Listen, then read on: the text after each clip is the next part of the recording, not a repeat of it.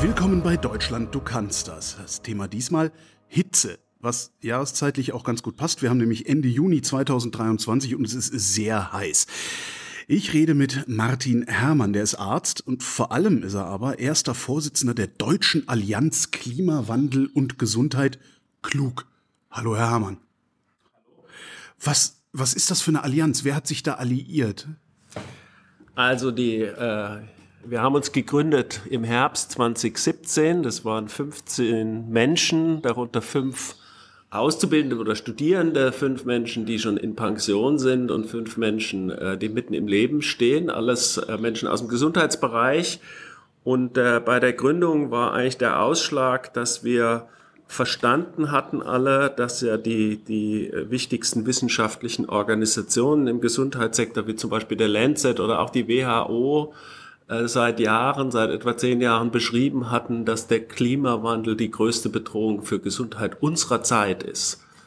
Und äh, 2017 war das im deutschen Gesundheitssektor praktisch flächendeckend noch nicht angekommen. Man muss sagen, da war der deutsche Gesundheitssektor weitgehend noch in einem Dornröschen-Schlaf. Der, der deutsche Gesundheitssektor, auch weltweit haben viele Leute das im Gesundheits noch nicht so verstanden. Mhm. Da gab es natürlich ein paar Wissenschaftler, die da schon dran geforscht haben oder auch versucht zu kommunizieren, aber die sind weitgehend auf taube Ohren gestoßen. Und das war die Zielsetzung von uns, das zu verändern indem wir eben den Gesundheitssektor aufklären zu diesem Zusammenhang, äh, dafür sorgen, dass es eine Priorität wird dann in der Umsetzung der Konsequenzen und als drittes, dass wir eben auch äh, dann miteinander dran arbeiten, dass der Gesundheitssektor eine starke oder auch führende Rolle bei der notwendigen Veränderung, die wir in unserer Gesellschaft haben, nehmen wird. Das waren die drei Ziele der Gesundheitssektor, das ist ja jetzt ein, ein, ein Riesen, das ist ein Koloss. Es ist ein Wie Koloss. sind Sie da mit 15 Leuten reingerauscht und, und haben gesagt, so Freunde, Jetzt naja, das war dann genau die zweite Frage. Also es war klar, das ist ein Riesenthema. Wir ja. stehen nirgendwo. Äh, wie machen wir das jetzt? Und dann waren äh, zum Beispiel Vorschläge, halt, schreiben wir die ganzen Fachgesellschaften an und die Kammern und die Verbände und dann hat aber einer der, der Professoren, der dabei war, der Christian Witt von der Charité, der hatte schon lange zu diesen Themen geforscht, der hat gesagt, oh, diese Verbände und Kammern, die sind eher langsam. Also äh, war dann relativ schnell klar, wir müssen erstmal schauen, wo überhaupt Resonanz für dieses Thema ist und wie wir einsteigen. Und es hat auch ein gutes Jahr gedauert, bis wir dann anfingen, langsam Resonanz zu bekommen. Wer, wer, hat angefangen? Wo, wo, wer hat es als erstes? Naja, also es gab schon, es gab immer oft Leute, die ein bisschen offener waren, die haben uns dann eingeladen, mal einen Vortrag zu halten. Es waren hier mal 20 Leute, da durfte man mal fünf Minuten was sagen. Also das war alles noch auf einem sehr niedrigen Niveau. Und dann haben wir eben äh, im Herbst 2018 haben wir gesagt, da müssen wir jetzt mehr mal äh, mehr erreichen und haben dann äh, überlegt, was ist denn in der Vergangenheit, was hat da schon funktioniert. Und dann haben wir uns das Konzept der Mahnwachen noch mal neu angeschaut. Das hatte, äh, es waren ein paar Menschen dabei, die von den Ärzten gegen den Atomkrieg, der IPPNW, ähm, die hatten ja sogar mal den Nobelpreis gewonnen und die haben viel in den 80er, 90er Jahren auch mit Mahnwachen gearbeitet und dann haben wir gesagt, das machen wir jetzt auch mal und haben dann an der Charité, vor der Charité, da auf der, an der Invalidenstraße ein Sanitätszelt aufgebaut für fünf Tage und haben die Erde auf einen äh, praktisch auf eine Bahre gelegt und haben gesagt, das ist jetzt die Intensivstation für die kranke Erde und sind dann in weißen Kitteln, haben uns dahingestellt für fünf Tage und fünf Nächte. Und das hat funktioniert? Also ich würde jetzt gerade von Berlin erwarten, dass das eigentlich eher so wie eine, was weiß ich, also eine, eine Art Performance wahrgenommen würde und man sie eher ausgelacht hätte. Also ausgelacht vielleicht Einzelne, sozusagen ignoriert viele, aber es gab schon auch Leute, die interessiert waren oder den Daumen gehoben haben, wenn sie mit dem Rad vorbeigefahren sind. Und es gab auch viele Einzelgespräche. Also es ist dann immer wieder interessant, wie viele Leute doch das mitbekommen hatten. Wir haben dann dort auch eine Pressekonferenz gemacht, wo eine Bundestagsabgeordnete dabei war, jemand vom Senat, jemand von der Ärztekammer Berlin, jemand von der Bundesvertretung der Medizinstudierenden. Aber es ist niemand von der Presse gekommen. Also es war einerseits ein ein großer Misserfolg und auf der anderen Seite war es ein Erfolg, weil wir gemerkt haben, mit diesem Bild des medizinischen Notfalls äh, und damit den Zustand zu beschreiben, wo wir auf der Welt sind in Bezug auf Klimakrise und andere Umweltveränderungen, dass das doch sehr gut gegriffen hat und dass es unsere, uns selber verändert hat. Also ich habe gemerkt, wenn ich da gestanden bin und dann mit Leuten gesprochen habe im weißen Kittel, dann habe ich anders gesprochen, als wenn ich so mit Menschen spreche. Sozusagen als Teil der Performance wird man und auch als Teil, wenn ich einen weißen Kittel anhab, dann, dann werden die Dinge klarer, auf, über die man reden muss. Und dann ist was Interessantes passiert. Wir sind dann am, am Wochenende bin ich zurück nach München gefahren, wo ich lebe. Und dann über einen Zufall hat sich ergeben, dass bei uns dann ein, ein Frühstück zu Hause stattgefunden hat, wo auch Harald Lesch mit seiner Frau zum ersten Mal dazu kam. Also wir saßen da zu sechs, war Eckhard von Hirschhausen mit seiner Frau, Harald Lesch mit seiner Frau und ich mit meiner Frau. Und ich habe erzählt von dieser Mahnwache und Harald hat nach kurzer Zeit gesagt, genau diese Geschichten brauchen wir. Ja. Und seitdem arbeiten wir sehr eng zusammen. Naja, und mit Lesch und Hirschhausen haben sie natürlich auch riesige Hebel in der Hand. Das war auch so und ja. das ist auch nach wie vor so. Also äh, da, die haben eben beide bestätigt, dass das ein sehr wichtiges Narrativ ist und dass das was verändert. Und dann haben wir äh, mit ihnen Dinge gemacht. Wir haben aber eben auch gemerkt, dass wir dass die Resonanz größer wurde. Ja, also es war 2018, das war parallel unsere Mahnwache zu den ersten Aktionen von Fridays for Future. Also die Planung war sozusagen fast deckungsgleich ja. im August 2018 und äh, dann kamen eben, sind wir eingeladen worden bei dem Kongress äh, Armut und Gesundheit, zum ersten Mal zwei große Vorträge zu machen. Da hat dann die Sabine Gabrisch, die wahrscheinlich die wichtigste Wissenschaftlerin in diesem Feld ist in Deutschland, hat da den, den, hat einen Hauptvortrag gehalten und äh, das ist danach, hat sich das dann relativ schnell verbreitet. Im Sommer 2019 haben wir mit anderen Akteuren zusammen dann Health for Future gegründet.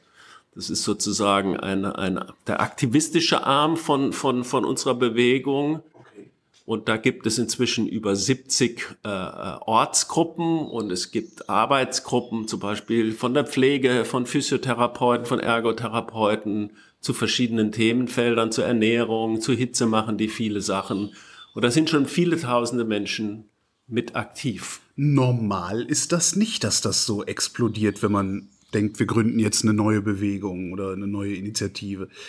Hat da die Pandemie vielleicht auch geholfen, dass die Menschen vielleicht auch Zeit hatten, vielleicht Muße hatten, sich in solche Themen einzulesen, einzudenken? Also die hat bei uns geholfen. Ähm, es war aber schon vorher so, dass wir sozusagen unsere Themen dann seit 2019 sich sehr, sehr viel schneller verbreitet haben. Es war zum Beispiel bei der großen Demonstration im September 2019 hat dann Eckhard von Hirschhausen und meine damalige Stellvertreterin, die Silvia Hartmann, die war dann noch Studierende, glaube ich, oder kurz vorm, kurz nach dem Examen, haben da mitgesprochen bei dieser großen Kundenübung für über 200.000 Menschen.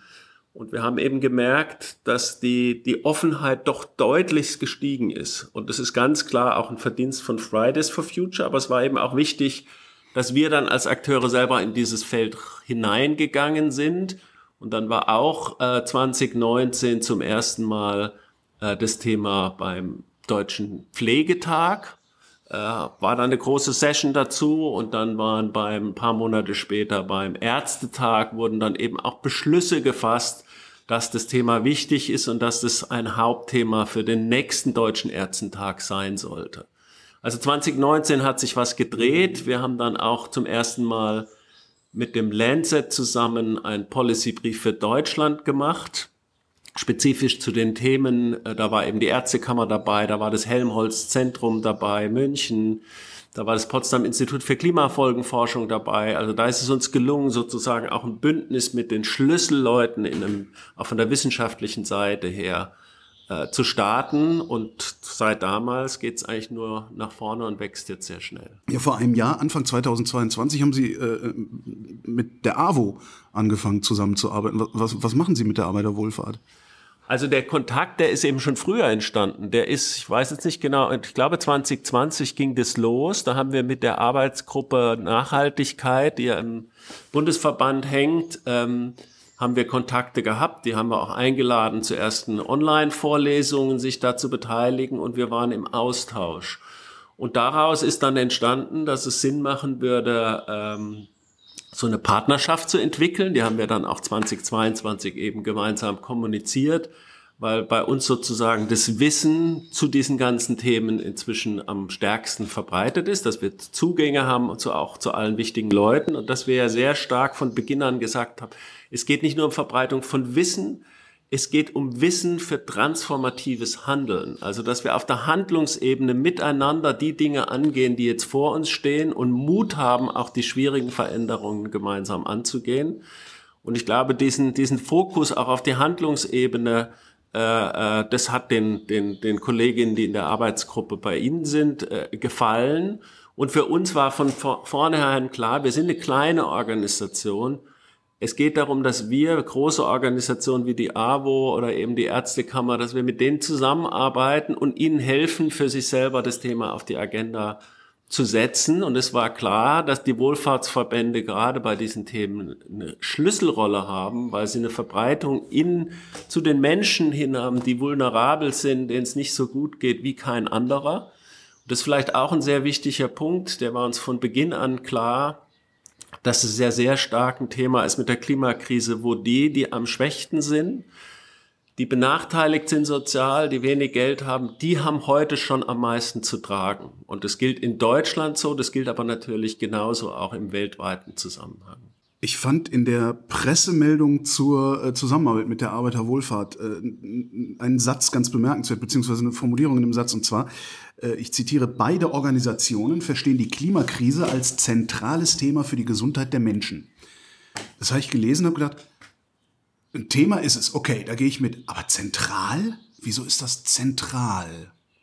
Weil eben von der wissenschaftlichen Seite her klar ist, dass das die größte Bedrohung unserer Zeit ist. Warum ist es so? Wir sind durch die Veränderungen in der Umwelt, da ist ja Klima eine sehr große, aber auch die, die äh, Biodiversität, die Artenvielfalt, die wir bedrohen und die anderen Umweltveränderungen, das muss man ja zusammen sehen, die führen dazu, dass die Bewohnbarkeit unseres Planeten bedroht ist. Und wenn die Bewohnbarkeit, das ist die Voraussetzung, dass wir überhaupt als Menschen leben können, dass es überhaupt die Vielfalt der Natur gibt, wenn die bedroht ist, dann ist es eine zentrale Bedrohung und ein zentrales Thema, das zentrale Thema unserer Zeit. Das heißt, die Bewohnbarkeit ist gleichzeitig auch die Gesundheit. Die Bewohnbarkeit ist die Voraussetzung für Gesundheit ja. und wir sehen eben schon heute, dass äh, äh, sich ganz viele Parameter da verschlechtert haben, dass es eben mehr Allergien gibt, dass wir Pandemie, das Pandemierisiko geht nach oben, auch wegen der Klimakrise und wegen dem Biodiversitätsverlust. Ähm, wir haben die Ernährungslage weltweit ist schlechter. Es gibt immer mehr Regionen, wo während bestimmten Zeiten sozusagen der, der, der Platz für normal, für Menschen nicht mehr bewohnbar ist. Sie können die Landwirtschaft nicht mehr betreiben, die sie vorher gemacht haben, müssen dann migrieren wir haben ganz große Probleme mit Wasser in vielen Teilen der Erde. Also diese Dinge hängen alle zusammen. Das heißt, schon heute sind Millionen und Hunderte von Millionen ganz direkt davon betroffen und auch wir hier sind ganz direkt betroffen. Das haben wir mit der Ahrtal-Katastrophe gesehen. Das sehen wir beim Thema Hitze, das sehen wir bei der Pandemie, das sehen wir bei vielen Themen, wie die Betroffenheit hier sehr groß ist. Wir sehen jetzt auch die Diskussion wieder, wo es um die Migration geht und einer der stärksten Treiber inzwischen für Migration sind Klima- und andere Umweltveränderungen. Ja, aber jetzt habe ich gleichzeitig das Problem, dass ich am Stammtisch sitze, äh, so was ähnliches sage und dann sagt mir irgendwer, na ja gut, ich schwitze was mehr, ich bin ein bisschen langsamer, ich trinke ein bisschen mehr, aber eigentlich finde ich die 30 Grad ganz geil. Ähm, was, was, was passiert in meinem Körper, wenn es heiß wird? Also im Moment, mir ist ein bisschen wärmer, ich komme zu solchen Terminen in einer kurzen Hose und entschuldige mich für meinen Auftritt. Ähm, aber das war's halt bisher. Ja, das ist genau die Schwierigkeit, das zu kommunizieren. Und natürlich ist es so, dass wir freuen uns, wenn der Sommer kommt. Ja, meine Frau ist Italienerin. Warum gehen wir gerne in nach Bella Italia? Weil da besseres Wetter ist. Ja. ja? Und aber das, wann kippt das? Wann wird das bessere Wetter? Und genau das ist der Punkt. Und das kennen wir aber in vielen Situationen, dass wir eben etwas sehr Schönes kann kippen und gefährlich werden. Also ich kann eine tolle Werkwanderung machen, wenn ich nicht aufpasse, da ist ein bestimmter Weg, der ist vielleicht ein bisschen rutschig, ein Stein, kann ich mir sehr schnell wehtun. Mhm. Wenn wir kleine Kinder haben und die können im Sommer rausgehen und alles, aber es wird auch gefährlicher, weil sie eben rausgehen und weil da Verkehr ist, ja. Das heißt, wir müssen in allen Lebenssituationen immer sehen, wann ist etwas sehr schön und wann kann es kippen.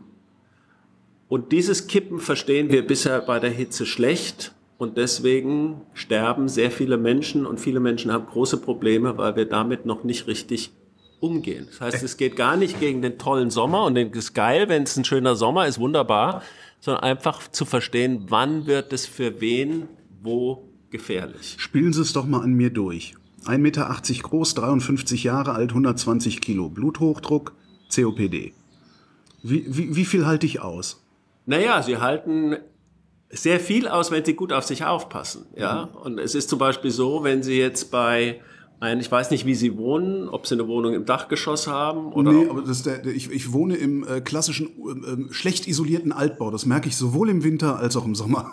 Ja, und da wäre es zum Beispiel wichtig, dass Sie verstehen, das kann eben gefährlich werden, wenn wir jetzt über längere Zeit eine Hitzephase haben, wo es nachts nicht abkühlt. Ja.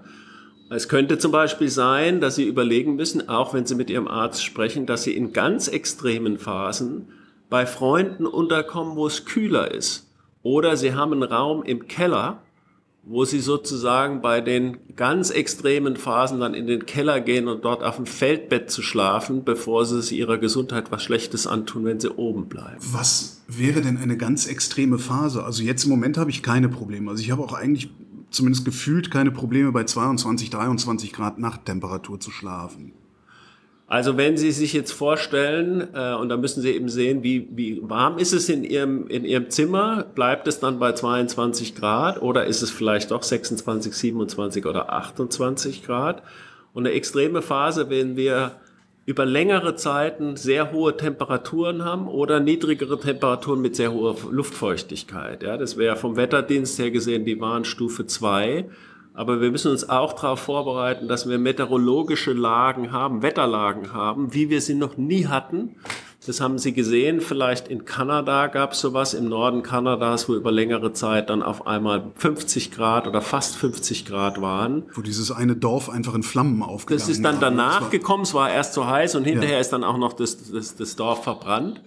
Ähm, und sowas kann auch in Deutschland passieren. Es könnte hier in, eben in Berlin oder in anderen äh, äh, Bereichen passieren, dass wir mal eine längere Phase haben, wo das Wetter sehr stabil um die 40 Grad ist und nachts nicht mehr abkühlt. Und je länger das ist und je höher die Temperatur mit Luftfeuchtigkeit ist, desto gefährlicher wird es für viele Menschen. Was macht das so gefährlich? Also wir haben eben, das wissen wir vom Fieber her, wir sind als Menschen sozusagen angewiesen auf eine bestimmte Temperatur, die, der, die wir im Körper aushalten. Und wenn es über diese Temperatur hinausgeht, wird es gefährlich. Wir wissen alle... 40 wir, Fieber geht zum Arzt. Ja, äh, ja 40 Fieber spätestens, schon ab 39,5. Und wenn es eben dann über 40 geht, wird es gefährlich, weil der Körper dann sozusagen es über längere Zeit nicht schafft zu kompensieren und sozusagen über Schwitzen und andere Mechanismen die Temperatur wieder ein Stück weit in Grenzen zu halten.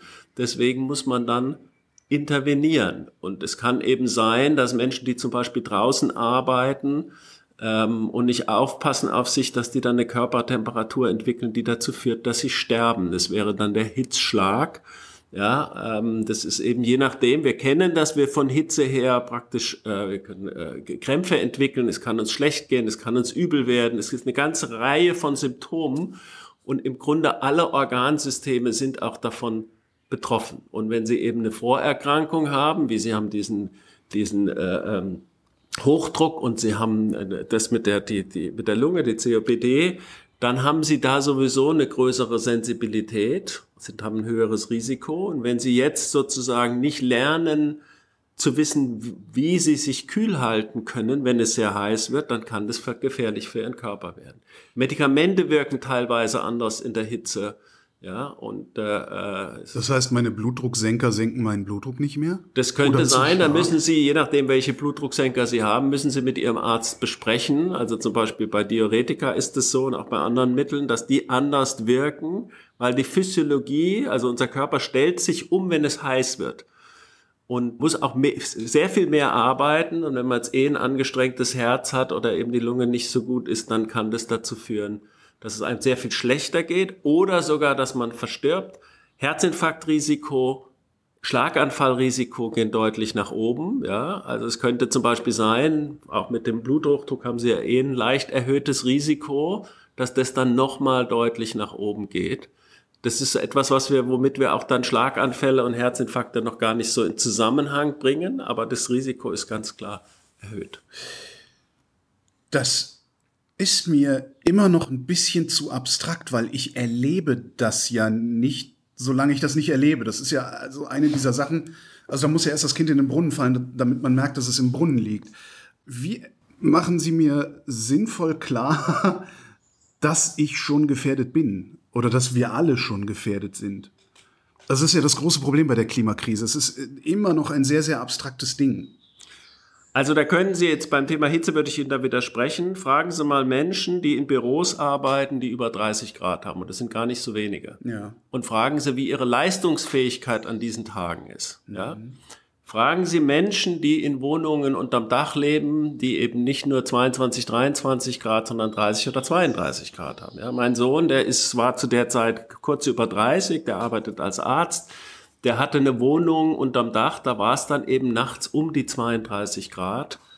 Äh, ja, in der Stadt mitten mittendrin und das hat ihn natürlich stark beeinträchtigt. Ja. Wir wissen, wenn wir unsere körperlich, also wenn wir beeinträchtigt sind, dann wir werden aggressiver. Es ist bekannt, dass wir bei Hitze aggressiver werden. Wir werden weniger leistungsfähig. Das heißt, unsere Aufmerksamkeit geht zurück. Jetzt können Sie sich vorstellen, wenn ein, ein junger Arzt äh, äh, Nachtdienste hat und er hat mehrere Nächte nicht richtig geschlafen und so weiter, dann hat das eine ganz direkte Auswirkung.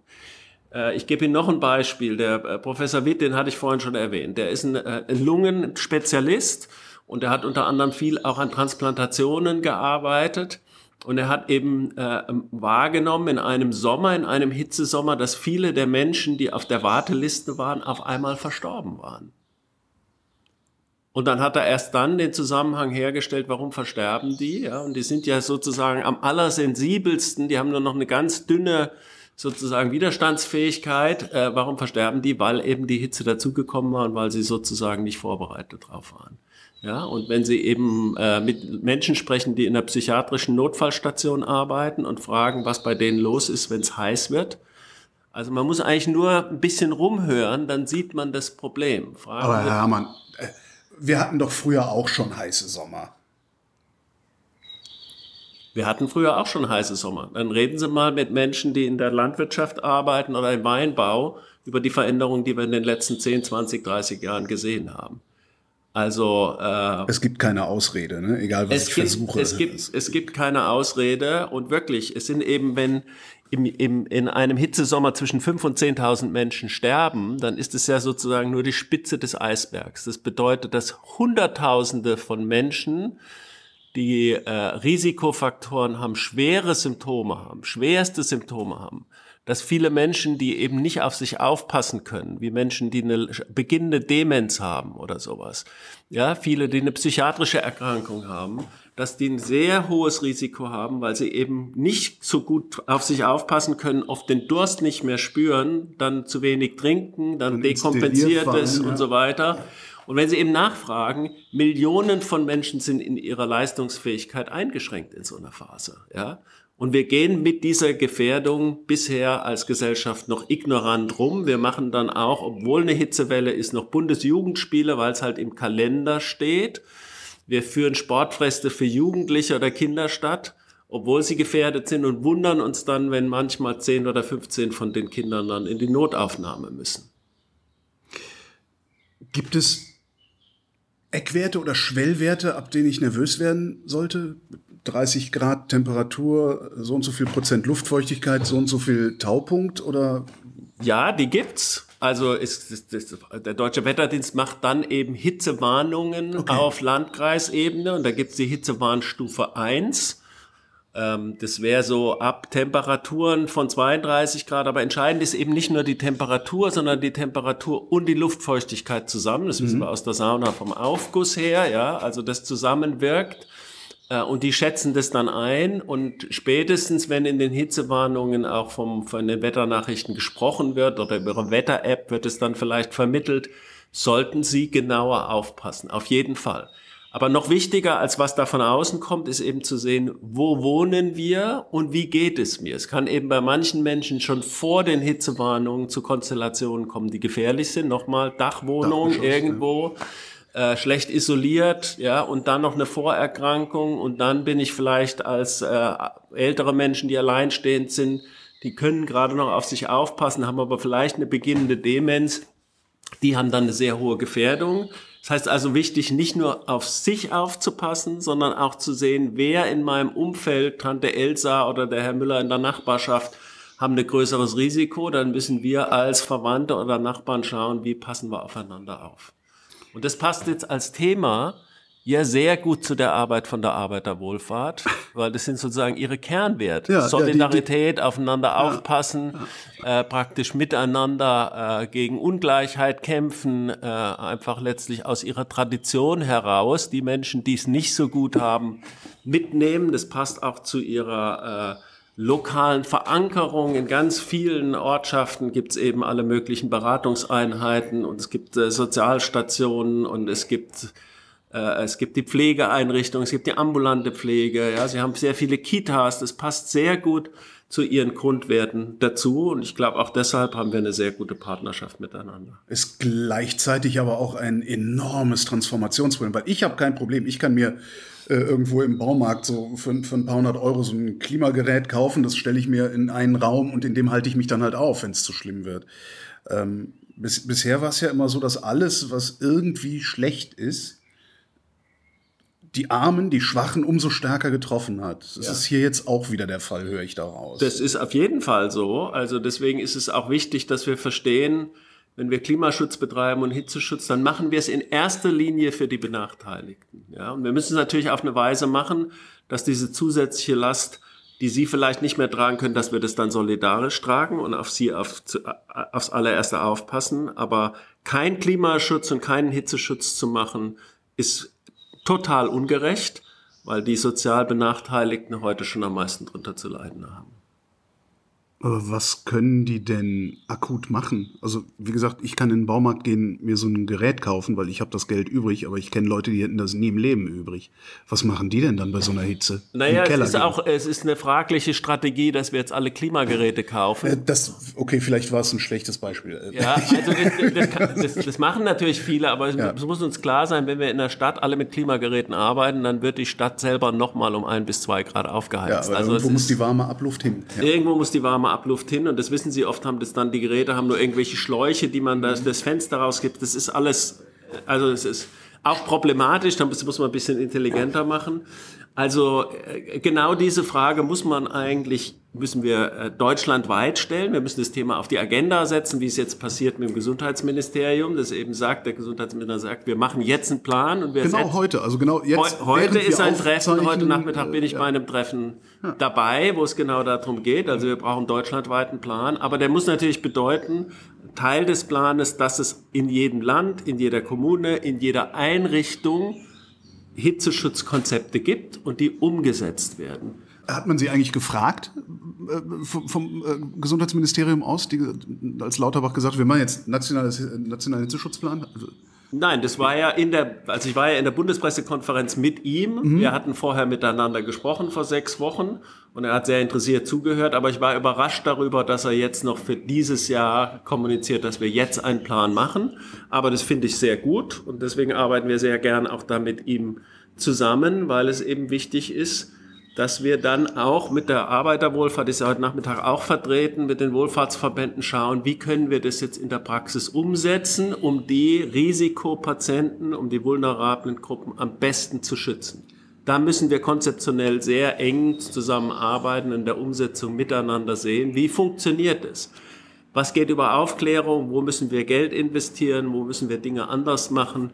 Wie arbeiten wir enger zusammen auf der kommunalen Ebene, weil äh, Umsetzung findet hinterher immer vor Ort statt. Ja, ja. Ähm, und da glaube ich aber, dass wir da viel machen können, weil wir eben auch schon diese Netzwerke, zum Beispiel zur Arbeiterwohlfahrt, zum Beispiel zum Pflegerat, zum Beispiel zur Ärztekammer, zum Hausärzteverband, die gibt es ja schon. Wissen Sie, was drinstehen wird in diesem Hitzeschutzplan, den Lauterbach heute vorstellen wird? Ist da schon was zu Ihnen durchgesickert? Also ich, da ist was durchgesickert, aber ich werde da jetzt nicht in die Details gehen. Okay, dann es machen wir es andersrum. Was sollte Ihrer Meinung nach drinstehen? Also das haben wir ja in der Bundespressekonferenz auch gesagt. Es muss, äh, es muss natürlich was rein, wo wir klarer beschreiben können, was bei welchen Warnstufen im Gesundheitssektor in, dem, in der Wohlfahrt passieren muss. Also was sind die Maßnahmen verbunden mit der Warnung? Weil wenn ich eine Warnung mache und dann meine Reaktionsfähigkeit für die Warnung nicht da habe, dann verpufft es. Die muss ja auch vor allen Dingen ankommen, die Warnung. Einmal strukturell, also mhm. man muss es überhaupt mal mitkriegen und genau. dann muss es auch noch in meinem Kopf ankommen, weil wenn ich so eine äh, starke Hitzewarnung auf meiner Wetter-App sehe, denke ich, oh, wird heiß, so, naja, vielleicht sollte für, ich. Für Sie, für Sie als Individuum, aber wenn ich jetzt eben die Institutionen sehe, okay. dann muss man, also individuelle Reaktion alleine reicht eben nicht, sondern wir müssen dann eben sehen, bei Schulen, in Sportvereinen, in äh, Krankenhäusern, in Pflegeeinrichtungen, in der ambulanten Pflege, wie schalten wir von keine Warnung zu mittlere Warnung zu große Warnung zu Katastrophensituation, weil wir werden auch Hitzekatastrophen haben, die wir so noch gar nicht verstehen und auf die wir auch nicht vorbereitet sind. Könnten wir uns auf die denn vorbereiten? Natürlich können wir uns darauf vorbereiten, indem zum Beispiel bei allen Gesundheitseinrichtungen in Wohlfahrtsverbänden Hitzeschutzkonzepte da sind, indem wir ausgebildet werden, wie wir die Dinge erkennen, auf wen wir dann aufpassen müssen und was wir tun können wie wir auch auf uns selber aufpassen können. Auch das ist ja wichtig. Die Arbeiterwohlfahrt hat, ich weiß nicht, 200.000 Mitarbeiter oder noch mehr. Ja, wie schützen wir uns selber, damit wir unsere Arbeit weitermachen können, die ja bei einer Hitzeperiode fordernder ist? Ja. Als, als normal. Ja, ja. Im Büro kann ich noch einen Ventilator anmachen oder so, aber wenn ich den ganzen Tag rumrenne und Menschen pflege. Äh, und die, die ja mehr Pflege bedürfen. Ich muss, muss ja, auch das noch. Ja, das auch. kommt ja noch dazu, sozusagen. Die können sich teilweise selber weniger helfen. Man muss eher enger, engmaschiger kontrollieren. Man muss dann auch übergehen von einem normalen Arbeitsmodus zu einem anderen Modus. Man muss schauen, dass man in manchen Bereichen die Arbeitszeiten verändert wegen der Hitze. Also da, da kann man sehr viel tun, um vorbereitet zu sein. Wir haben doch jetzt schon nicht das Personal wie soll man sich denn darauf, also wie, das, das, das, ich, ich müsste ja wenigstens, also ich müsste ja wenigstens eine vernünftige Personalausstattung haben, um dann irgendwann sagen zu können, okay, wir aktivieren die Reserven, aber wir laufen doch schon seit Jahren auf Reserve. Das, gerade in den Sozialberufen. Das ist natürlich genau das Problem, aber es ist ja keine Alternative, gerade die Menschen, die schon auf Reserve laufen, dann ungeschützt in eine Hitzewelle reinrennen zu lassen, ja. Stimmt. Also es kann äh, deswegen, es wäre mir auch sehr lieb, wenn ich sagen könnte, nee, wir schieben das beiseite, so dringend ist es nicht. Aber wenn das Leben von Menschen gefährdet ist, auch von denen, die dort arbeiten, und wenn die sowieso schon sozusagen auf Reserve laufen, dann muss ich doch äh, von den Einrichtungen und von der Institution her schauen, wie können wir uns durch wenige einfache Dinge zumindest einen Teil des Risikos rausnehmen. Was sind die wenigen einfachen Dinge? Also ganz einfach gesagt, ich muss in einer Einrichtung, muss ich eben schauen, wo wird es bei uns gefährlich, weil es sind nicht alle Räume, manche sind kühler, manche sind wärmer. Wer von uns im Personal ist stärker gefährdet? Ja, ältere Menschen, die bestimmte Risikoerkrankungen schon haben, auf die müssen wir mehr aufpassen. Wer von den Patientinnen oder Bewohnerinnen ist stärker gefährdet? Ja, wie sind dann unsere Mechanismen, wie wir umstellen, wenn eine Hitze kommt? Also, dass wir dann vom Normalbetrieb mhm. uns umstellen. Welche technischen Möglichkeiten haben wir, das Gebäude zum Beispiel äh, kühler zu halten? Also, es sind, manche von den Sachen sind einfach. Äh, und mit den einfachen Dingen muss man natürlich beginnen. Und dann kommt dazu, wenn wir gemeinsam besser verstehen, was die Herausforderungen sind, dann können wir auch viel präziser fordern, wo es Investments braucht. Weil das wissen Sie auch, äh, es ist schwerer, äh, nach Investment und, und, und Geldern zu fragen, wenn man sagt, gib uns erstmal ganz viel Geld. Dann gucken wir mal, wie wir es verteilen. Dann gucken wir, wenn Sie, wenn die Leute spüren in den Ministerien, es ist ein großes Thema, wir müssen da dran und die auf der anderen Seite haben sich ja genau überlegt, was es braucht, dann sind natürlich die Chancen viel besser, dass wir auch den politischen Willen für den Hitzeschutz nach vorne bringen. Und dann ist Ende September es wird wieder kühler, der Winter kommt, wir müssen heizen. Wie schaffen wir es über den Winter nicht zu vergessen, was wir im Sommer, und jetzt kommt's, möglicherweise für ein Problem bekommen werden? Naja, aber auch das kennen Sie aus ganz vielen anderen Feldern. Nochmal, ich bringe das, kind, das, das Beispiel mit den Kindern und Verkehr. Ja. Ja, die meisten Kinder haben nie einen Unfall. Trotzdem schützen wir sie. Ja, ist ja keine Alternative zu sagen, da ist eine Gefahr und wird wahrscheinlich nicht für mich eintreten, dann mache ich nichts. Na, aber gerade beim, bei, bei der Klimakrise da haben wir ja ständig Diskussionen am Hals mit Leuten, die sagen, ja, das ist alles gar nicht so schlimm. Das passiert schon nicht. Ja, gut. Das ist halt, ja, okay, das war Ahrtal, Nordrhein-Westfalen, die haben halt Pech gehabt. Einmal alle 500 ja, Jahre. Ja, es gibt noch so die, die, die, ich sag mal, Klimazweifler oder Leugner. Ich war jetzt am Wochenende bei einem Familienfest, da hat auch einer so Ja, erzählt. Aber das stimmt für den größten Teil der Bevölkerung nicht mehr. Ich Das schätze, 80 Prozent wissen, dass wir die Klimakrise haben. Sie wissen, dass wir in der Gefahr sind, dass es schlimmer wird, wenn wir nicht sehr schnell handeln. Was ich erlebe, ist, dass viele von ihnen nicht das Gefühl haben, sie könnten was daran drehen, sie könnten was verändern. Also das ist, das ist, das ist eigentlich die Frage, nicht, nicht, ist die Klimakrise da? Die Klimakrise ist da und sie wird schlimmer werden. Das wissen wir auch. Die Frage ist, wie schlimm wird sie und wie können wir sehr schnell, neben Hitzeschutz ist ja nur ein Thema, wie können wir Klimaschutz, Biodiversitätsschutz sehr schnell umsetzen, weil die Gefährdung so groß ist. Ja, und da und uns gleichzeitig anpassen, weil es hört ja nicht auf, sich zu und ändern. uns gleichzeitig und uns gleichzeitig anpassen. Wir müssen das zusammendenken, aber auch das ist wichtig, wenn wir Hitzeschutz machen würden. Ja, wir machen richtig Hitzeschutz. Lassen aber den Klimaschutz schleifen, dann, dann kommen wir trotzdem dann kommen wir in Situationen, die wir nicht mehr managen können Ja. auf der Welt. Das heißt, es kostet uns jetzt schon doppelt. Es kostet uns doppelt sozusagen, äh, aber auch wenn wir jetzt was tun, kriegen wir auch einen doppelten Nutzen oder einen Mehrfachnutzen.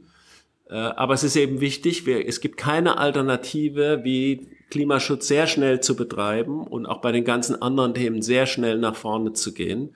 Das ist aus der Gesundheits- und aus der sozialen Perspektive ein eindeutig.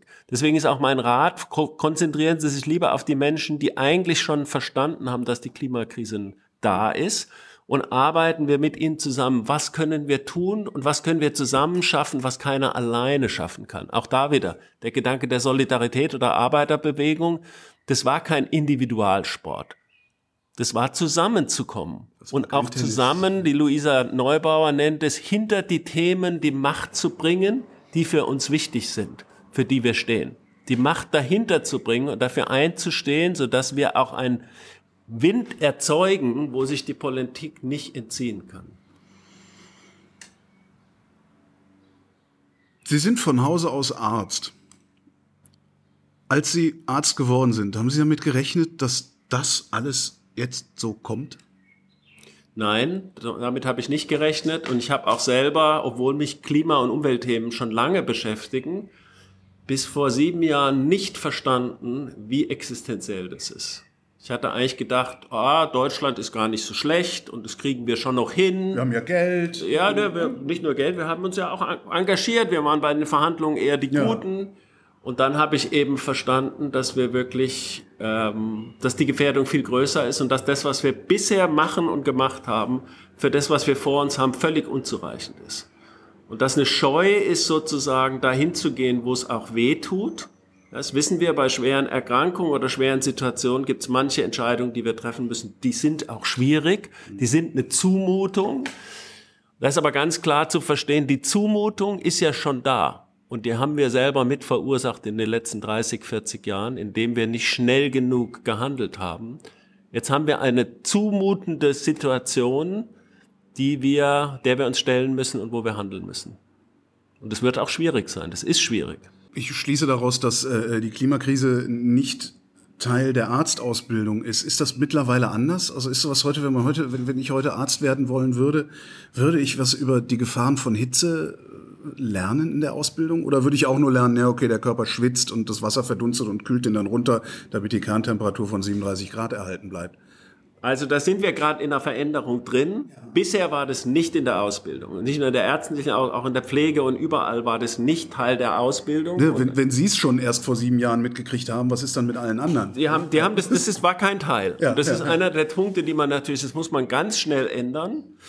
Ähm, und das, da ändert sich auch viel, aber für mich noch zu langsam. Also ich habe gerade am Freitag im Zug mit einer äh, jungen Ärztin gesprochen. Und die hat eben auch nochmal gesagt, bei uns im, in der Ausbildung hat es praktisch keine Rolle gespielt. Äh, Und das müssen alle, Le alle Lehrende und die, die für äh, äh, Ausbildung verantwortlich sind, müssen das ganz schnell als ein zentrales Thema setzen, weil nur wenn wir ausgebildet sind, können wir entsprechend handeln. Das ist ja eine Forderung an alle, die professionell arbeiten, immer auf dem Stand der aktuellsten, des aktuellen Wissens zu handeln. Und da haben wir jetzt in diesem Feld eben einen großen Nachholbedarf. Aber die Schlüsselleute eben in der Ärztekammer, im Pflegerat, auch bei vielen Ministerien fangen jetzt an zu verstehen, da müssen wir schnell rein. Ja. Und da ist eben so dieses bisschen abwartende und wann ist denn das nächste Mal eine Ausbildungsreform? Aha, in drei, vier Jahren, na, dann können wir es ja da rein tun. Das ist nicht akzeptabel. Wir müssen das viel schneller in die Tiefe und in die Breite bringen. Martin Herrmann, vielen Dank.